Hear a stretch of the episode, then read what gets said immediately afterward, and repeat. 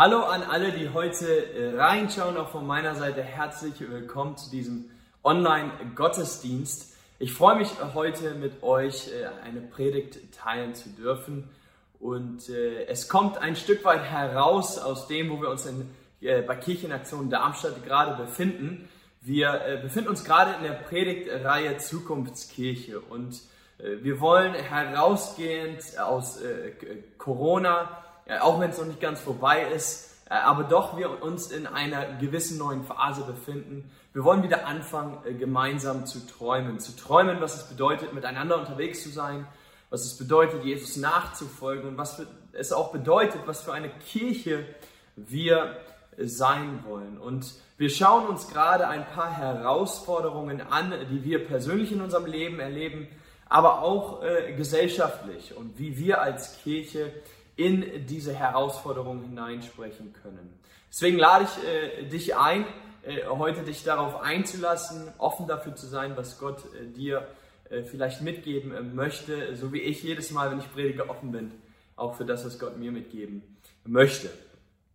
Das Thema heute ist äh, ein Ort der Ruhe in einer Kultur der Erschöpfung. Und wo es hinführen wird am Ende dieser Predigt, ist äh, die Gewohnheit des Sabbats. In Darmstadt habe ich schon öfters über das Thema Sabbat gepredigt in den letzten paar Jahren. Und äh, ich möchte auch da heute hinführen und am Ende äh, dir ein paar praktische Wege geben, wie du das auch in deinem Leben umsetzen kannst. Ich möchte aber beginnen, indem ich uns ein paar Texte aus dem Alten Testament vorlese. Äh, letztendlich werden wir im Hebräerbrief enden, aber ich will euch mit hineinnehmen in die Realität der Ruhe, die sich eigentlich durch die ganze biblische Geschichte äh, durchzieht, die uns begleitet. Und ich beginne einfach mal mit ein paar Texten und wir starten in 1. Mose Kapitel 2, Verse 2 bis 4. Dort lesen wir, am siebten Tag vollendete Gott sein Werk und ruhte von seiner Arbeit aus. Und Gott segnete den siebten Tag und erklärte ihn für heilig, weil es der Tag war, an dem er sich von seiner Schöpfungsarbeit ausruhte. Dies ist der Bericht von der Schöpfung des Himmels und der Erde, als Gott der Herr den Himmel und die Erde erschaffen hatte. 2. Mose 20, Vers 8. Denk an den Sabbat und heilige ihn. Markus 2, Vers 27. Und Jesus fuhr fort, der Sabbat wurde zum Wohl des Menschen gemacht und nicht der Mensch für den Sabbat. Mit anderen Worten, Sabbat wurde gemacht, um die tiefsten Bedürfnisse des Menschen zu erfüllen und nicht, dass Menschen die Anforderungen des Sabbats erfüllen. Lukas 23, Verse 52 bis 54, dort lesen wir, dieser Josef ging zu Pilatus und bat um den Leichnam von Jesus. Dann nahm er ihn zum Kreuz hüllte ihn ein in ein langes Leinentuch und legte ihn in ein neues Grab, das in einen Felsen gehauen war. Dies geschah am späten Freitagnachmittag, dem Rüsttag für den Sabbat. Und wir enden in Hebräer 4,9. Es ist also noch eine Ruhe vorhanden für das Volk Gottes.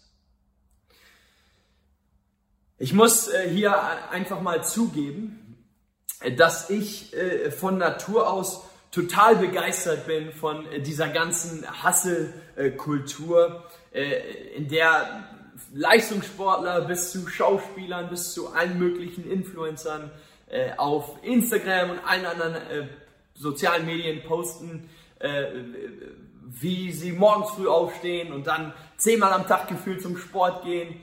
Und ich weiß nicht, was es ist, aber ich finde mich da immer wieder, ich identifiziere mich damit in der Hinsicht, dass ich äh, davon irgendwie angezogen bin, dass es mich interessiert und dass ich auch immer ganz schnell mich dort befinde, dass ich einer dieser Challenges, die dann äh, gepostet wird, wozu eingeladen wird, ich dann irgendwie damit machen möchte. Und äh, ich gehe, ich rede hier nicht nur von so einer Ebene von wir wollen uns einen Schritt herausfordern lassen oder wir wollen ab und zu mal die extra Meile gehen, wie wir auch bei Kia es ab und zu so sagen. Aber ich meine äh, richtig äh, ein ganz anderes Level von, äh, von Herausforderungen. Und Ganz oft lesen wir oder finden wir dann Sprüche, die unsere Kultur mitprägen, die sich so anhören wie vielleicht No Days Off. Vielleicht hast du das schon mal gehört. Kein Tag Ruhe. Ja, jeden Tag arbeiten, 24 Stunden, sonst wird jemand anders mehr arbeiten als du und wird dich in seinem Erfolg überholen. Oder ein anderes Sprichwort, was ich letztens gelesen habe. Äh, wo, wo es hieß, ich habe einen Traum, der mir mehr wert ist als mein Schlaf. Ich habe einen Traum, der mir mehr wert ist als mein Schlaf. Oder wie oft haben wir schon gehört, ich kann schlafen, wenn ich tot bin. Die Wahrheit ist, egal wie jung oder wie stark wir denken, dass wir sind, oder vielleicht äh, wie jung und stark du manchmal denkst, du bist, irgendwann wird es uns einholen. Ein Theologe hat mal gesagt, wenn du den Sabbat nicht nimmst, dann wird der Sabbat dich nehmen. Interessanterweise ist, würde ich sagen, die Nummer eins Aussage, die ich in den letzten, die ich im Moment, aber auch in den letzten Monaten, im letzten Jahr höre, ist, ich weiß nicht warum, aber ich bin so erschöpft und müde. Ich weiß nicht warum, aber ich bin so erschöpft und müde. Und die Realität ist, dass wir erschöpft sind, dass wir müde sind und dass diese Dinge inklusive auch Burnout real in unserer Gesellschaft sind. In 2019 hat die WHO, die World Health Organization, eine neue Definition von Burnout rausgebracht. Und da hieß es, Burnout ist Symptome im Zusammenhang mit chronischem Stress bei der Arbeit, der nicht behandelt oder gemanagt wird. Sie wussten natürlich nicht, dass kurze Zeit nachdem sie diese Definition rausbringen, dass äh, fast die ganze Welt von zu Hause arbeiten wird und dass dieser feine Grad zwischen Arbeitsplatz und Privat und Zuhause immer schmaler wird und unglaublich, wenn nicht unmöglich ist, auseinander zu halten und zu trennen.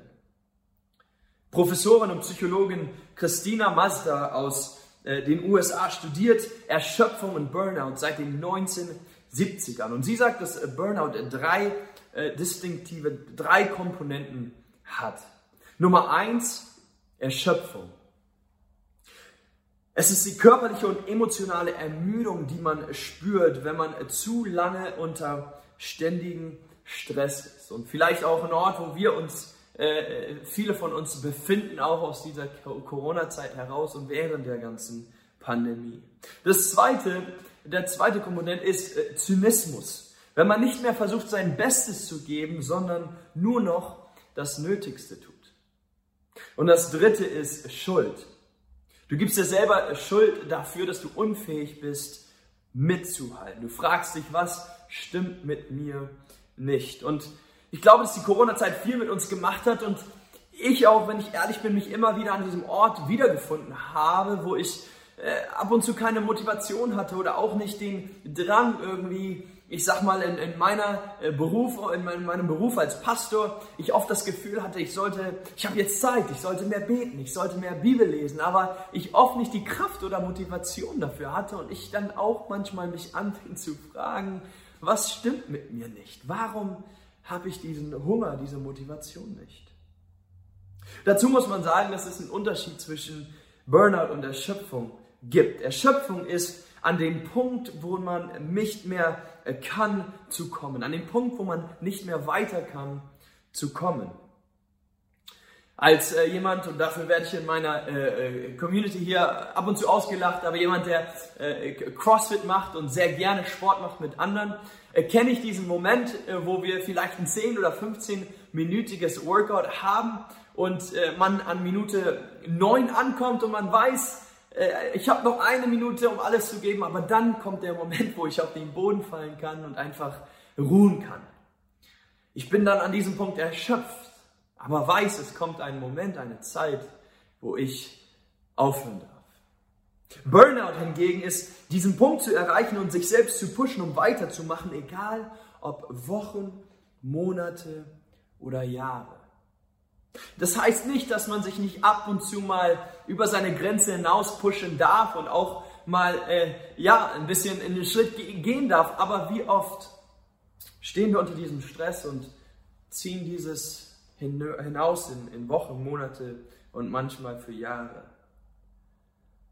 Das, äh, das Motto von einem bekannten Schauspieler, den viele kennen, Dwayne The Rock Johnson, äh, der aus den Jumanji-Filmen früher gewrestelt hat. Aber er hat ein, dieses Motto und das fasst es eigentlich gut zusammen. Er sagt, geh, bis du nicht mehr kannst und dann geh weiter. Zusammenfassend würde ich Burnout so definieren, dass Burnout ist, wenn deine Seele die Last deines Lebens nicht mehr tragen kann. Wenn deine Seele, dein inneres Leben, das heilige Zentrum deiner Existenz mit allen Bereichen deiner Person verbunden ist, wenn es nicht mehr all die Verantwortung, all die Arbeit, all den Stress tragen kann. Nun möchte ich äh, dazu eine kleine Randnotiz machen, denn ich glaube, dieses ganze Thema hat auch einige Nuancen und äh, ich, ich glaube, es ist wichtig zu sagen, Nummer eins, dass es auch möglich ist, seine Kapazität von, von Stress und die Fähigkeit mit Stress gesund umzugehen, dass, dass die ausgebaut werden kann. Insbesondere, wenn deine Arbeit von tiefer Bedeutung ist. Ich glaube auch, dass ein großer Unterschied ist, dass man viel mehr äh, Kapazität hat, um Stress zu tragen, wenn, wenn seine Arbeit für sich, wenn, wenn ihre Arbeit für sie von tiefer Bedeutung ist. Und dass oft, wenn unsere Arbeit nicht von tiefer Bedeutung ist, diese Last viel, viel schwerer und viel, viel äh, öfters äh, uns bedrückt. Und das Zweite ist, dass ich glaube, dass ja, Burnout ist eine Realität in unserer Gesellschaft, aber Burnout ist irgendwo auch ein Privileg. Denn viele außerhalb des Westens kennen kein Burnout. Sie haben nicht mal das Privileg, sich damit zu befassen. Und ich glaube, dass ist sehr wichtig zu sagen, aber natürlich ändert das nichts an der Realität, dass Menschen unter uns, Menschen in unserer Stadt, Menschen in unseren Kirchen, Menschen in unserer Gesellschaft erschöpft und müde sind und das schon vor der Pandemie. Viele, gerade in meiner Generation und jünger, wir besuchen diese Ebene noch nicht mal, sondern wir wohnen mittlerweile an diesem Ort. Ein interessanter Gedanke, der mir äh, hierzu kam, ist es, äh, und vielleicht hast du schon mal darüber nachgedacht, dass kleine Kinder kein, wirklich, kein wirkliches Konzept von morgen haben. Sie leben im Heute und im Jetzt. Für uns Erwachsene dagegen ist morgen eine allzu präsente Realität. Und ihr wisst, wovon ich rede. Heute ist nämlich eigentlich oft nur ein Hindernis, um zu morgen zu gelangen.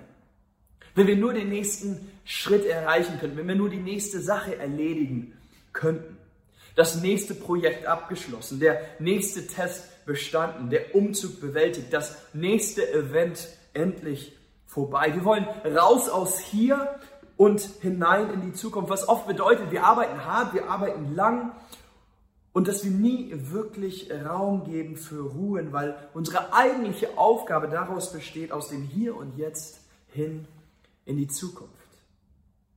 Wir können nicht ruhen, denn hier bedeutet Unzufriedenheit und morgen bedeutet, dann bin ich endlich happy. Was wir natürlich sehr schnell merken, ist, dass sobald wir im Morgen in der Zukunft angelangen, verschwindet sie in die Gegenwart. Dieses Gefühl beeinflusst unsere Theologie, unsere Philosophie, unser Handeln. Und dies hat uns übrig, äh, übrigens auch die Technologie mitgebracht. Der Internet, Facebook, Instagram, TikTok, was wir heute können. In den 50er Jahren äh, wurde der erste Supercomputer in den USA entwickelt. Und was ganz interessant ist, ist, dass damals Menschen ganz außer sich waren, weil sie sich gefragt haben, was würde sein, was, was wird sein in der Zukunft, wenn wir nur noch 30 Stunden die Woche und sechs Monate im Jahr arbeiten müssen. Und es gab damals ernste Diskussionen darüber, was dann passiert. Aber was ist später passiert? Menschen haben irgendwann Zeit für Geld getauscht. Und heute in unserer Kultur musste man mal darauf achten, wie wir Menschen heute bezeichnen. Wir bezeichnen Menschen, die viel Geld haben, aber wenig Zeit, als reich oder sogar erfolgreich. Und wir bezeichnen Menschen in unserer Gesellschaft, die arm sind, aber viel Zeit haben, als arm oder sogar faul. Wir Menschen, Menschen in unserer Stadt, in unserer Kultur sind erschöpft. Henry Nouwen, ein Theologe und Schreiber, hat mal gesagt, ich befand mich an einem sehr dunklen Ort. Und der Begriff Burnout war eine praktische psychologische Übersetzung für einen geistlichen Tod. Und ich glaube letztendlich ist das die Gefahr, die Richtung, in der wir uns begeben, auf diesem Weg der Erschöpfung und der Müdigkeit, wenn wir nicht aufpassen. Zu all der Erschöpfung, zu all der Müdigkeit, zu all dem Burnout sagt der Schreiber von Hebräer und doch. Und doch, Hebräer 4,9. Es ist also noch, und die wörtliche Übersetzung ist hier, eine Sabbatruhe vorhanden für das Volk Gottes. In all der Erschöpfung ist für uns, ist für dich eine Ruhe vorhanden. Nicht irgendeine Ruhe, nicht Urlaub, nicht auf der Couch zu liegen und Netflix zu schauen, nicht eine gute Sporteinheit. Es ist Sabbatruhe. In der biblischen Geschichte wurde uns schon viel über Ruhe äh, mitgegeben, erzählt, äh, bevor wir je bei Hebräer ankommen. Und wie ich erwähnt hatte, man kann zurückgehen, ich habe einige Predigten über Sabbat im Detail gehalten, aber um es zusammenzufassen, wir lesen in 1. Mose, dass am siebten Tag ruhte Gott. Wir lesen, dass Adam und Evas erste Tag, sie wurden am sechsten in, in der biblischen Geschichte geschaffen und am siebten war der, der Ruhetag. Also war der erste Tag ihrer Existenz ein Tag der Ruhe. Jemand hat mal gesagt, wir sind nicht human doings, wir sind human beings. Wir sind geschaffen zu arbeiten, was wir auch in der biblischen Geschichte äh, lesen und lernen. Aber wir sind geschaffen, um zu arbeiten von der Ruhe, nicht für die Ruhe. Das ist ein Riesenunterschied, zu arbeiten von der Ruhe und nicht für die Ruhe. Und die Geschichte geht natürlich so aus, dass Menschen rebellieren und vertrauen auf sich selbst und die Konsequenz ist, dass Arbeit, dass Arbeit auch hart wird. Ein Theologe beschreibt äh, in seiner thematischen Bearbeitung äh, von Sabbat, dass in, in der Idee von Ruhe zwei Schwerpunkte liegen. Nummer eins ist Sabbatruhe von routinierter Arbeit. Und Nummer zwei ist das Versprechen der Sabbatruhe vom ziellosen Rumirren in der Wüste oder von dem Gefühl von einer feindlichen Bedrohung. Wir sind äh, zum Teil ziellose Wesen, die rumirren und ohne Richtung äh, versuchen, irgendwie durchs Leben zu kommen. Augustinus hat es mal so gesagt, er hat gesagt, unruhig ist unser Herz, bis es Ruhe in dir findet. So könnte man sagen, dass die, der, das Versprechen der Sabbatruhe eigentlich äh, gilt für Leib und für Seele. Im Alten Testament lernen wir einen Mann kennen namens Noah. Sein Name übersetzt bedeutet Ruhe. In 2. Moses rettet Gott die Israeliten aus ägyptischer Gefangenschaft und sagt folgende Worte zu ihnen. Er sagt, meine Gegenwart wird mit euch sein und ich äh, werde euch Ruhe schenken. Das alte Lutherwort ist erquicken. Im 23. Psalm lernen wir, wie der Psalmist sagt, und du erquickst meine Seele. Das bedeutet so viel wie erfrischen oder stärken. Hier ist ein wichtiger Punkt, den ich euch mitgeben möchte. Und zwar, wenn die Bibel davon spricht, dass Gott Ruhe schenkt, dann ist es immer im Kontext seiner persönlichen Gegenwart unter seiner Schöpfung. Somit bedeutet Ruhe Gottes persönliche Gegenwart. Wenn wir dann im Alten Testament weiterlesen, dann sehen wir aber, dass Gottes Volk Momente der Ruhe von Arbeit und von Bedrohung erlebt, aber es kein ständiger Zustand ist. Doch dann fingen die Propheten an zu künden, dass es einen Tag geben wird, einen Tag kommen wird, an dem Gott sein Volk und alle Schöpfung seine wahre Ruhe schenken wird. Und wir blättern weiter ins Neue Testament und dann taucht Jesus Christus auf und spricht diese Worte aus Matthäus 11. Jesus ging rum und dann sagte er, kommt alle her zu mir, die ihr müde und schwere Lasten tragt. Ich will euch Ruhe schenken. Nehmt mein Joch auf euch, ich will euch lehren, denn ich bin demütig und freundlich und euch, eure Seele wird bei mir zur Ruhe kommen. Hier stoßen wir auf ein direktes Echo äh, aus 2. Mose 33, wo Gott seinem Volk gesagt hat, ich will euch Ruhe schenken. Und Psalm 23, der Hirte, der unsere Seele wiederherstellen äh, will. Und Jesus greift diese Worte auf und sagt, ich, Jesus Christus, ich als Person will euch Ruhe schenken, kommt zu mir. Die Ruhe, von der, der Jesus spricht, steht nämlich im direkten Zusammenhang mit der Sabbatruhe. Und was wir im Neuen Testament lesen, ist, dass Jesus Christus tatsächlich die Erfüllung der Ruhe in Person ist, von der das Alte Testament spricht. Ruhe für die Seele, der durch Wüste irrt und von Bedrohung von Feinden. Warum heilt Jesus ständig am Sabbat? Hab mir die Frage früher oft gestellt und vielleicht hast du dir auch schon mal die Frage gestellt, weil das genau ist, worum es am Sabbat geht. Die Wiederherstellung deiner Seele und deines ganzen Wesens. Matthäus 12 sagt uns, dass der Menschensohn der Herr über den Sabbat ist. Hier, hier ist der Punkt, den ich heute machen möchte. Und zwar ist es, Ruhe für deine Seele und deine ganze Person durch Jesus ist verbunden mit Sabbatruhe. Zurück zum Hebräer, Vers in, in Kapitel 4. Es ist also noch eine Sabbatruhe vorhanden für das Volk Gottes. Ich möchte diese, äh, dich einladen, diese Worte folgendermaßen zu hören. Für diejenigen oder diejenigen, die müde, erschöpft oder ausgebrannt ist. Es ist eine Ruhe für dich vorhanden. Eine Ruhe, die sogar hinein in die DNA der Schöpfung gewoben ist. Eine Ruhe, die du erfahren kannst. Eine Ruhe, zu der du deine Uhr stellen kannst, um die du dein Leben bauen kannst. Ein Rhythmus, der dir Ruhe gibt, nach der dein Körper und deine Seele sich sehnt. Die Antwort zu unserer persönlichen Erschöpfung, zu der Erschöpfung in unserer Gesellschaft, ist Sabbatruhe mit Jesus. Die Ruhe, die Jesus schenkt, wird immer im Sabbatempfang. Und Sabbat ist eine wöchentliche Gewohnheit. Es ist äh, eine wöchentliche Gewohnheit, die uns die Möglichkeit gibt, diese Ruhe, die Jesus Christus uns schenken möchte, zu empfangen. Menschen in der jüdischen christlichen Tradition und, und selbst in der islamischen Tradition sehen wir, wo der Freitag ein heiliger Tag ist, dass, dass Menschen ihr Leben, ihr, ihr wöchentlichen Rhythmus um einen Ruhetag seit Jahrtausenden gebaut haben.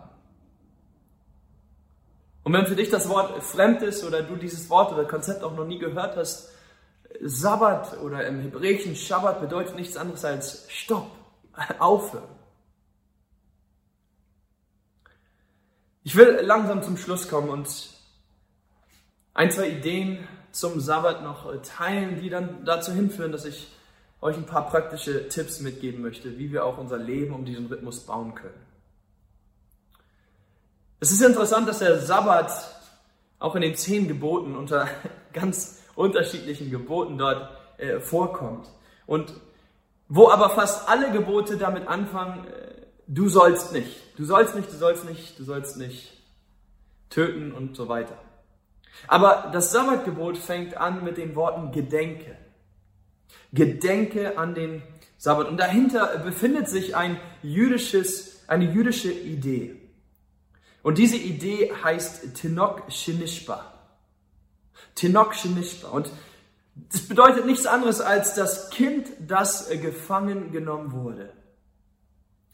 Die Idee ist quasi, dass ein Jude nur den Sabbat vergessen kann, indem er von seiner Heimat, von seinem Land herausgezogen oder vertrieben wird und in einer fremden Kultur, sei es wie früher, als die äh, Israeliten im, im Exil waren und in Ägypten aufgewachsen sind, dass sie in einer fremden Kultur erzogen werden und somit den Sabbat zu gedenken bedeutet nichts anderes, als sich daran zu erinnern, wer er oder sie eigentlich ist. Und es bedeutet für uns auch zu gedenken, uns daran zu erinnern, wer wir eigentlich sind, nämlich nicht Kinder gefangen unter dem Druck und der Erschöpfung unserer Zeit, sondern Kinder, die dazu berufen sind, in Freiheit in Christus zu leben. Kinder der Ruhe und der Gnade Gottes. Wir dürfen und darf ich vielleicht sagen, wir müssen uns an die Sabbatruhe erinnern, die Jesus dir und mir schenken will. Sabbatruhe ist die Antwort auf deine Erschöpfung und auf die Erschöpfung unserer Gesellschaft. Und, und wir als Kirche in Aktion und auch hier in Darmstadt spezifisch wollen wir uns dann Gedanken drüber machen, wie können wir das Persönliche erleben, aber wie können wir auch ein Ort der Ruhe sein für unsere Stadt, in einer Stadt und Gesellschaft, wo Menschen erschöpft und müde und ausgebrannt sind. Lasst mich euch drei praktische Ideen geben, wie du das ganz praktisch in dein Leben einbauen kannst. Denn ich weiß, der Gedanke, einen ganzen Tag zu nehmen, einen Tag in der Woche, 24 Stunden frei zu machen, nichts anderes zu tun, ist manchmal herausfordernd und überwältigend. Aber lass mich dir drei praktische Tipps geben, wie das vielleicht für dich aussehen könnte. Und ich möchte dich wirklich herausfordern und einladen, es mal auszuprobieren.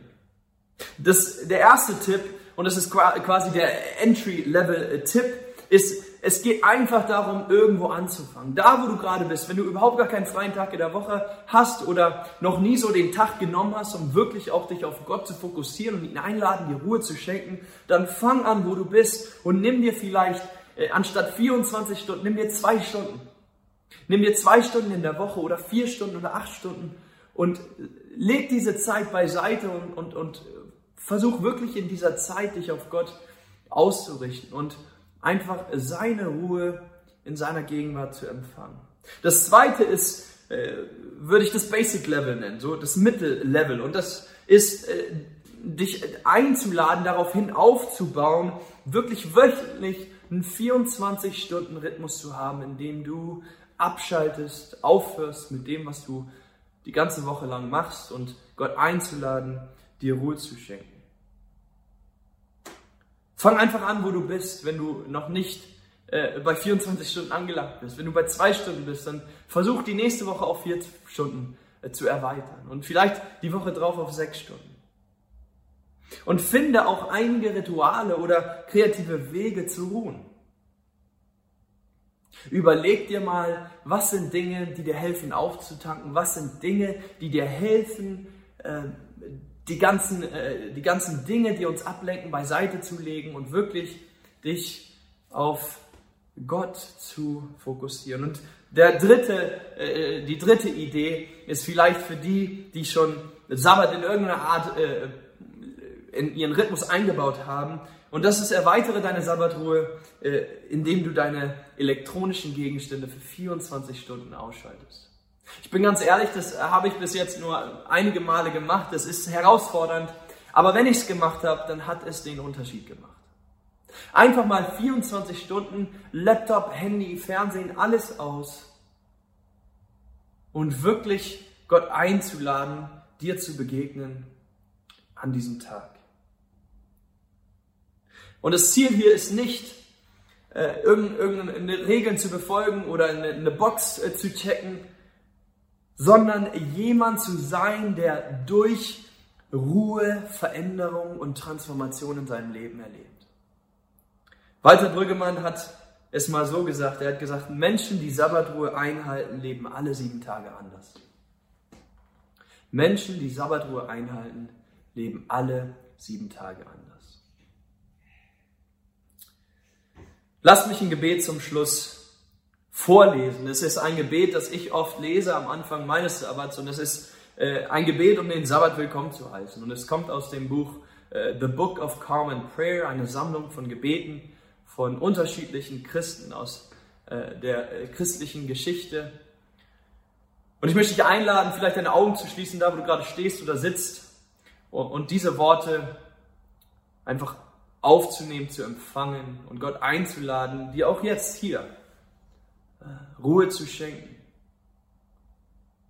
Denn das ist sein Wunsch, das ist sein Wille. Er, er will dir Ruhe schenken. Er wartet darauf, dass du ihn einlädst, um es zu empfangen. Ich lese die Worte dieses Gebets für uns heute vor. Herr der Schöpfung, schaffe in uns einen neuen Lebensrhythmus, der aus Stunden besteht, die erhalten und nicht belasten, aus Tagen, die befreien, statt zu zerstören, der Zeit, die aufbaut, statt bekämpft. Herr der Befreiung durch den Rhythmus deiner Wahrheit, befreie uns von Fesseln und Ballast, die uns brechen, von den Pharaonen und Mitmenschen, die uns im Stich lassen, von den Plänen und Bestrebungen, die uns schaden wollen. Herr der Auferstehung, mögen wir in den Rhythmus deines neuen Lebens erhoben werden. Tod gegenüber täuschenden Kalendern und Tod für den leeren Frieden unserer Leistung. Unseren vollgepackten Kalendern sagen wir Frieden. Zu unserem überkoffinierten Gewissen sagen wir Schluss damit. Zu unserem unterdrückten Selbst, Herr, gewähre Befreiung. Versinkend in einem Meer von Terminen ruhen wir in dir, unserem Rettungsanker. Erlaube uns durch deine immer erholsame Gnade in deine Sabbatruhe einzutreten, wie deine Sabbatruhe in uns eintritt. Im Namen unseres Schöpfers, unseres Befreiers, der Auferstehung und des Lebens beten wir. Amen.